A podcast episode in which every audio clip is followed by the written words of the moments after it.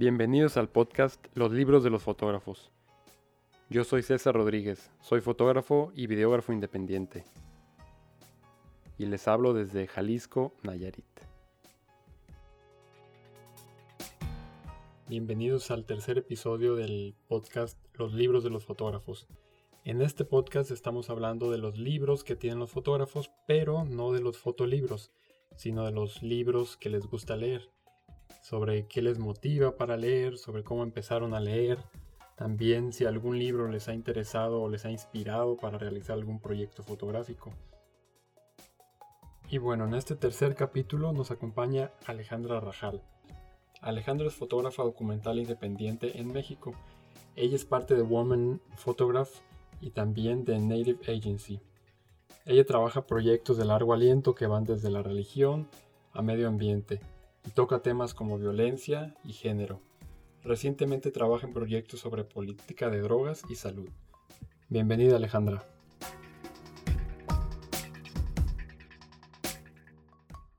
Alejandra, ¿tú por qué lees? Mm, pues creo que leer me ayuda a imaginar y también me relaja y a veces eh, creo que leo para no estar un poco en mi realidad y entrar a otros mundos. Eso es como una de las grandes razones por las que disfruto leer, como que me ayuda a sentir que, que las cosas pueden ser más, más extraordinarias de alguna forma. Para ti entonces, ¿qué sería o qué es un libro? Un libro, ay, está muy complejo. o sea, pues como que pienso en una respuesta muy básica, pero al mismo tiempo creo que un libro al final del día es una recopilación de las memorias de, de, de no diría de un autor, pero las memorias de, de, de una vida, las memorias de un mundo. Entonces, este, y que son creación al final de un autor o autora, autore. Este, y creo que pues ese es un libro, o sea, al final del día sí podemos describirlo como pues un, una recopilación de hojas con palabras, pero creo que es más que eso y es por eso que a tanta gente le gusta leer. ¿Tú empezaste a leer desde que eras pequeña o ya cuando tenías más edad?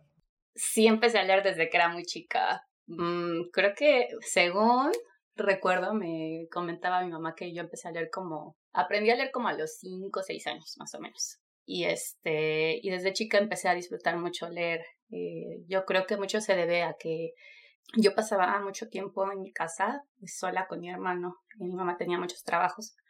Entonces, pues imagínate, eran los noventas, todavía no salía como el internet así, tal vez había cable, ¿no? Pero este, para mí era muy bonito como que sentarme en las tardes a pues devorar libros y leer igual como pasaba mucho tiempo, por ejemplo, en casa de tíos o luego de mi abuelo o así, pues yo era muy curiosa y me metía así y siempre lo, lo que encontraba eran libros, enciclopedias y así como que recuerdo mis años de niñez leyendo. ¿Y cómo empezaste a leer? Eh, ¿Alguien de tu familia o tú sola? Este, este, la curiosidad fue por ti sola. No, la verdad me lo inculcó mucho mi mamá. Este, mi mamá trabaja en una universidad y fue, bueno, es académica, ¿no? Y este, y siempre siempre nos inculcó mucho eso, o sea, nos regalaba libros y de hecho mi primer libro, o sea, mi primer gran libro que yo leí completo, creo que fue como en segunda primaria, era Mujercitas. Y como que me regalaba obviamente libros de acuerdo a como niñas, este, libros como para, pues no diría que Mujercitas necesariamente es un libro para niños, pero sí libros enfocados en la niñez o ciertas etapas de mi vida, eso era lo que me regalaba, entonces como que crecí mucho este, leyendo novelas de, pues de romance, de amistad, de así, de cuando era muy niña. ¿Y empezaste a formar tu propia biblioteca o, era, o es parte como de la familia, la biblioteca? No, tengo yo mi propia biblioteca.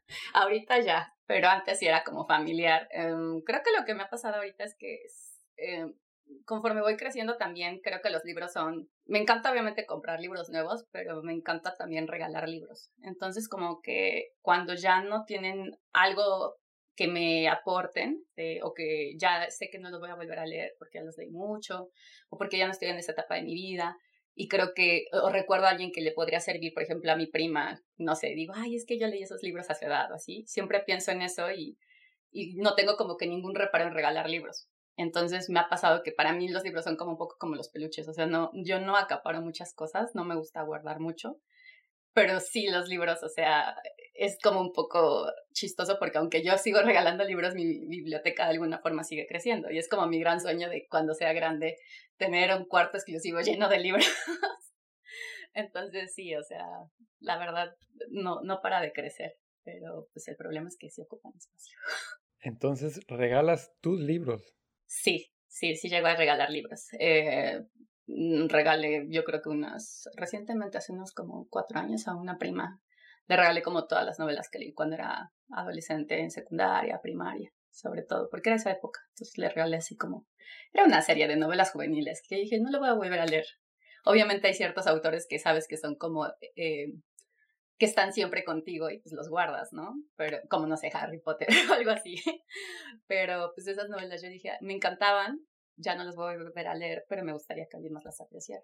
Y ahorita que dices que tienes algunos libros o autores que tienes ahí fijos o que no los quieres regalar, ¿es qué autor o qué, qué género es el que más se repite en tu biblioteca? leo mucho novela, eh, me gusta mucho como lo, la novela clásica, y la modela, no, modela, la novela este, moderna. Eh, entonces, este, leo mucho de eso.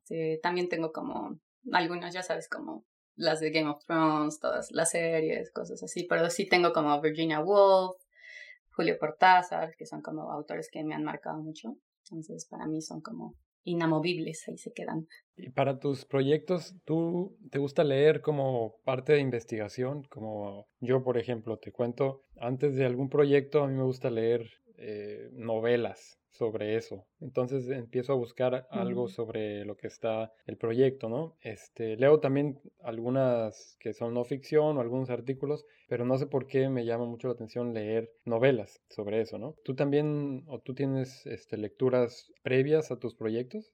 Hmm, eso es interesante. Ah, me gustaría escuchar como los libros que has leído.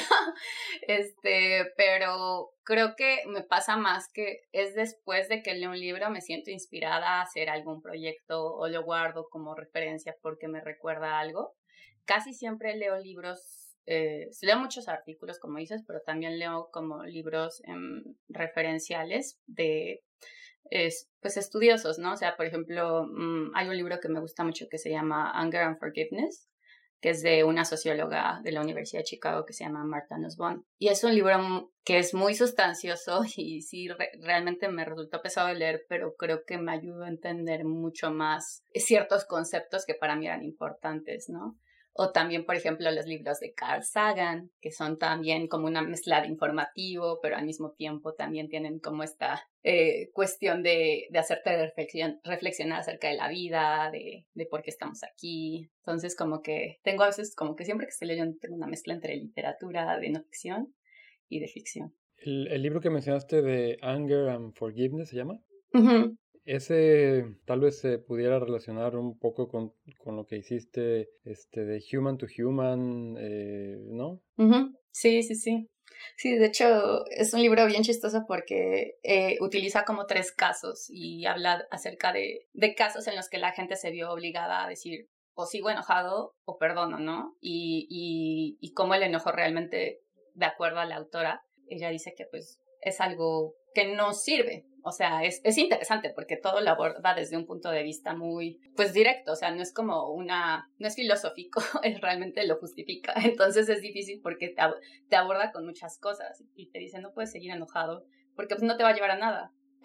la venganza no te va a llevar a nada. Entonces como que es muy interesante leerlo y lo hace a través de tres ejemplos que son el de Martin Luther King, el de Gandhi y el de otra persona más que no recuerdo pero habla acerca como, de esos casos, ¿no? De personas que se enfrentaron a situaciones tan fuertes que pudieron haberlos hecho personas eh, rencorosas y enojadas y cómo decidieron agarrar ese enojo y hacer algo más. Entonces es muy interesante. ¿Y cómo llegaste a ese libro? ah, ah ya me acordé.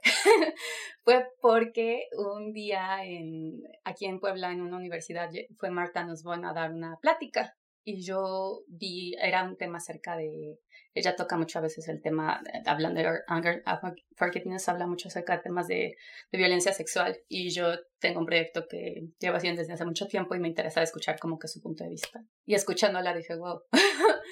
y eventualmente busqué un libro que me gustara de ella y, y, lo, y lo compré. Sí. Y me costó mucho leer ese libro. Creo que me tardé fácil unos dos años. O sea, no fue fácil.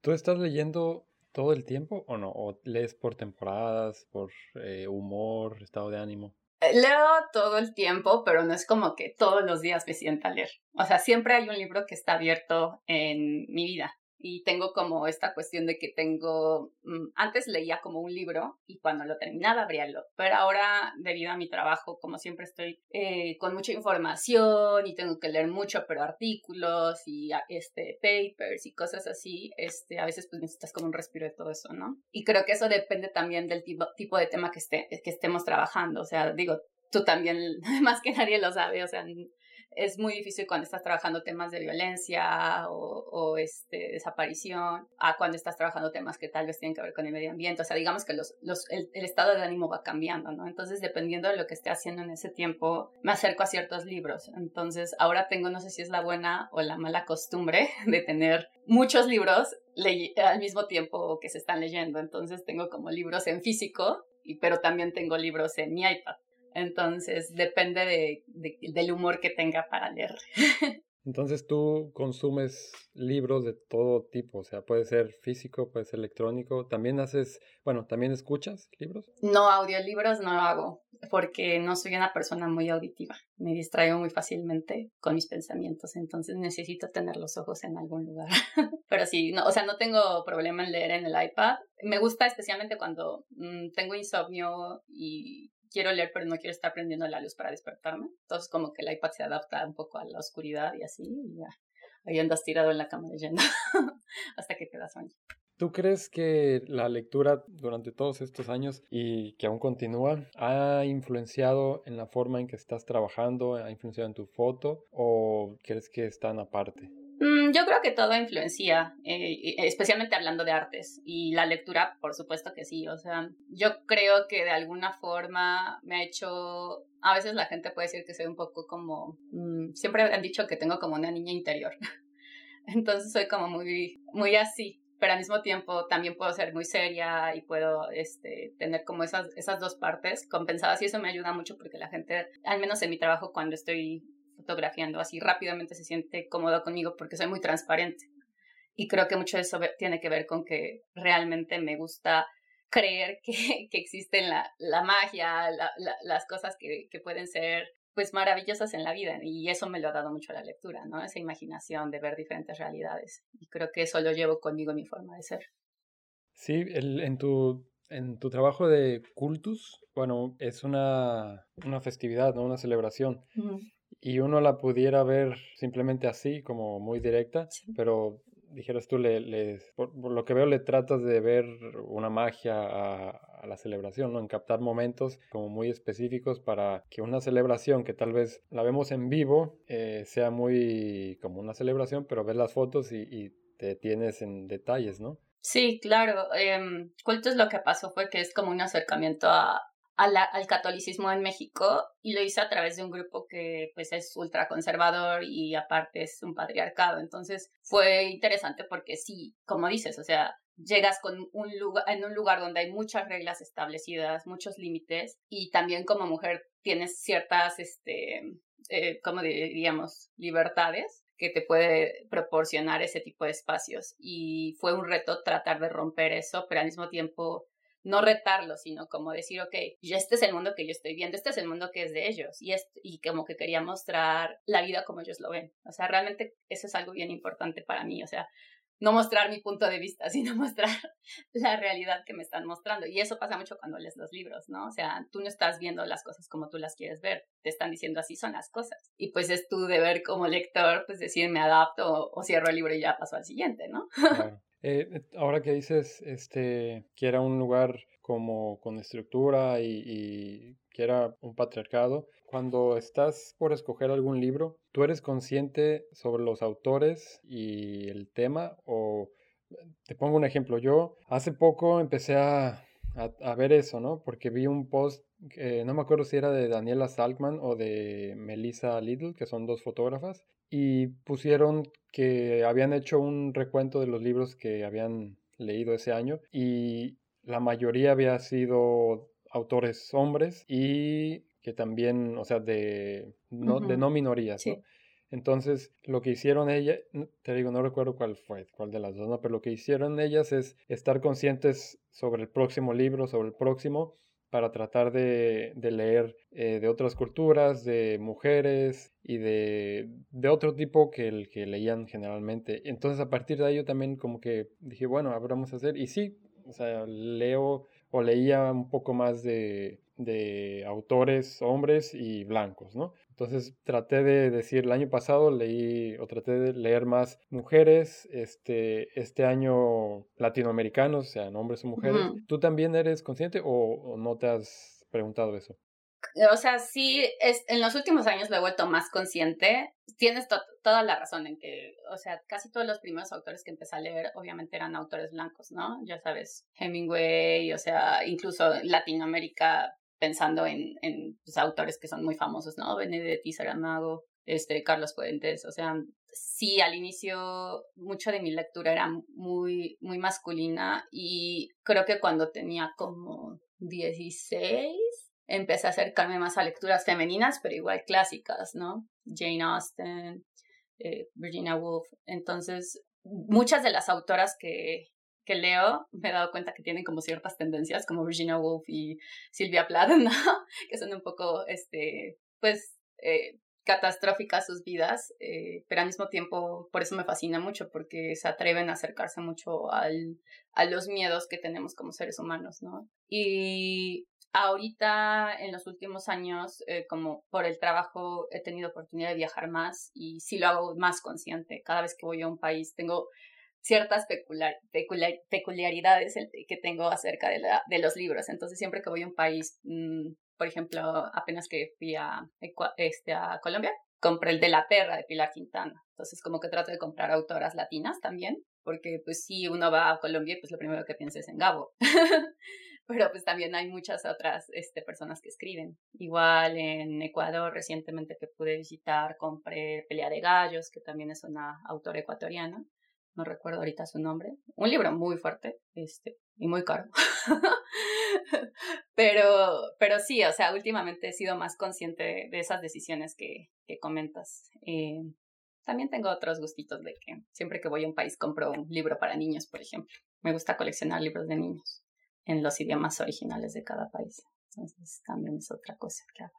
Siempre regreso con libros. Está interesante. Sí, yo también cada que viajo trato de, de comprar de algún autor local. Esta vez lo que dices de, de, Bogotá fue para lo de la beca de la Fundación Gabriel García Márquez. Y yo al principio quería comprar algún libro de él porque íbamos a estar ahí, ¿no?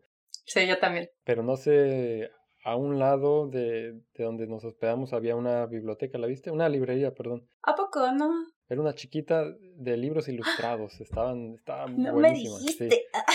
no sabía. Bueno, yo, yo no sabía, ¿no? Exacto. Y ahí compré un, un librito que es súper cortito, pero es muy bueno. Se llama Los demonios caca. Sí, y bueno, es sobre el demonio que todos tenemos en la cabeza, y que siempre peleamos con él, el miedo, el ego y todas estas cosas, ¿no? Pero está, estaba padre, pero ni modo, no la viste esa. ¿Y ahora qué estás leyendo? Ay, me va a dar vergüenza decir todos los que estoy leyendo. A ver, eh, físicamente estoy leyendo dos libros. el de Dubliners, eh, de James Boyce, eh, y también estoy leyendo Azteca, de Gary Jennings, que me lo recomendaron cuando tenía, creo que 14 años. Y guardé este libro, no sé, creo que 10 años o 12 o algo así. Y hasta ahorita lo vi y dije, ay, ya lo voy a leer. Es que es muy gordo. Se ve que está cortito, ¿eh? sí, es muy gordo y igual es medio pesadito. ¿Y, ¿Y sobre qué son esos?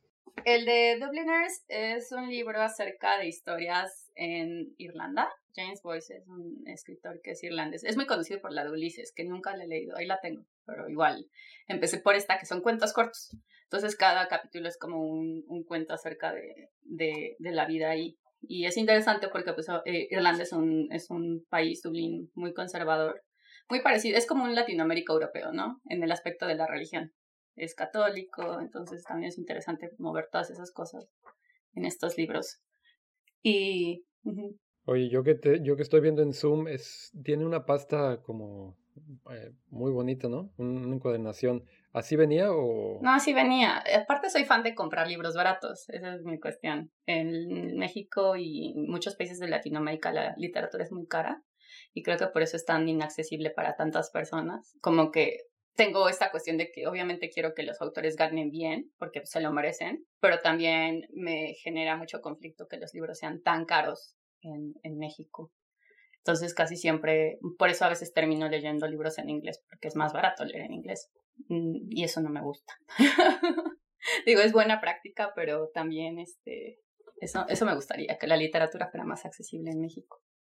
Y el de Azteca es como una historia acerca de, de un azteca después de que empiece, hace cuenta que después de la conquista, digo, llevo bien poquito, pero según yo lo que, lo que el libro va a hablar es acerca de la vida de un azteca, que es como de los últimos que quedan, porque después de lo de Hernán Cortés y toda la masacre que hubo, que se sientan a entrevistarle y le empiezan a preguntar cómo es la vida de ser azteca, pero todo es como para dárselo al arzobispo en España, y entonces es como un lenguaje muy pues muy folclórico y muy barroco, ya sabes. Entonces eso es lo que hace pesado este libro, pero está interesante y quería saber más acerca de, o sea, aunque es un autor estadounidense, leí antes de leer el libro que, que este, este libro es muy como fiel a las raíces indígenas, entonces como que quería darme la oportunidad de leerlo porque pues quiero aprender más acerca de la historia. Digamos que ya sabes cómo nos enseñan historia en México, entonces como que estoy en mi labor de tratar de, de colonizar muchas cosas.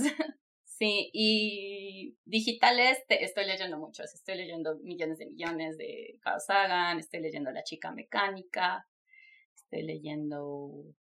ah, estaba leyendo algo de... Bueno, ese no lo he empezado a leer, no te puedo decir porque ya está olvidado el nombre. Pero bueno, te digo esos nada más cuatro, porque si no me voy a seguir.